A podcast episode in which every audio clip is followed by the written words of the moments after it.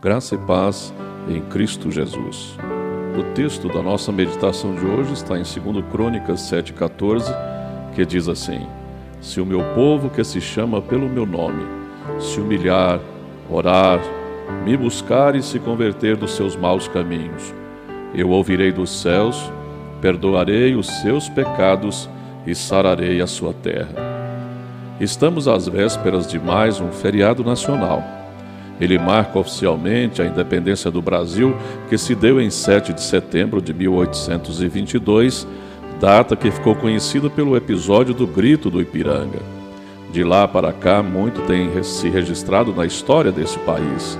Alternâncias no poder político, períodos de mudanças significativas na economia, com planos econômicos e tantos outros acontecimentos. No entanto, o que chama a atenção é que essa é uma terra extremamente aberta às populações estrangeiras, os imigrantes, e isso é muito bom. Afinal, abrimos as portas para ajudarmos os menos afortunados em seus países de origem. Trazem em suas bagagens muito do conhecimento em áreas produtivas que contribuíram e contribuem até esses dias com o crescimento brasileiro. Mas com isso também nós abrimos a uma diversificação religiosa significativa. Esse é um país de oportunidades e liberdades culticas, por isso, verificamos de norte a sul da nação brasileira um secretismo religioso alarmante.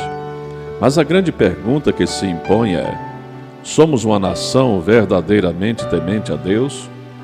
O texto da nossa meditação de hoje diz: Se o meu povo, é Deus quem identifica a nossa relação com Ele.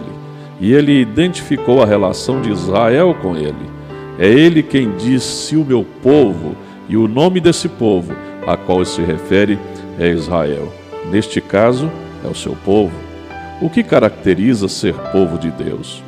Em primeiro lugar, temos que ter o nome de Deus como um registro de identificação. Os povos vizinhos sempre diziam: aquele é o povo de Yahvé. O povo mostrava o seu Deus às nações vizinhas. Em segundo lugar, o que caracteriza esse povo como sendo o povo de Deus era uma questão de postura comportamental. Por isso, o texto que lemos diz: se humilhar, orar, me buscar, se converter dos seus maus caminhos. Isso, na verdade, significa ser povo de Deus e é viver para servir exclusivamente a esse Deus, longe dos maus caminhos, o tempo todo em sintonia com esse maravilhoso Senhor Deus. Isso é comunhão. Agindo assim, o Supremo Deus ouviria as orações desse povo, perdoaria os seus pecados e abençoaria o fruto do seu trabalho. Com tristeza, eu devo registrar que o nosso país não vive nessa dependência de Deus. Fala-se ultimamente muito em Deus, mas quem será esse Deus? Um Deus para angariar votos em tempos de eleições? Um Deus obediente às ordens dos homens, gananciosos pelo poder? Um Deus manipulável? Um Deus de uma pseudo-religiosidade? Penso que esse momento é do grito de independência independência de uma vida vivida longe do Senhor e longe do seu Filho Jesus.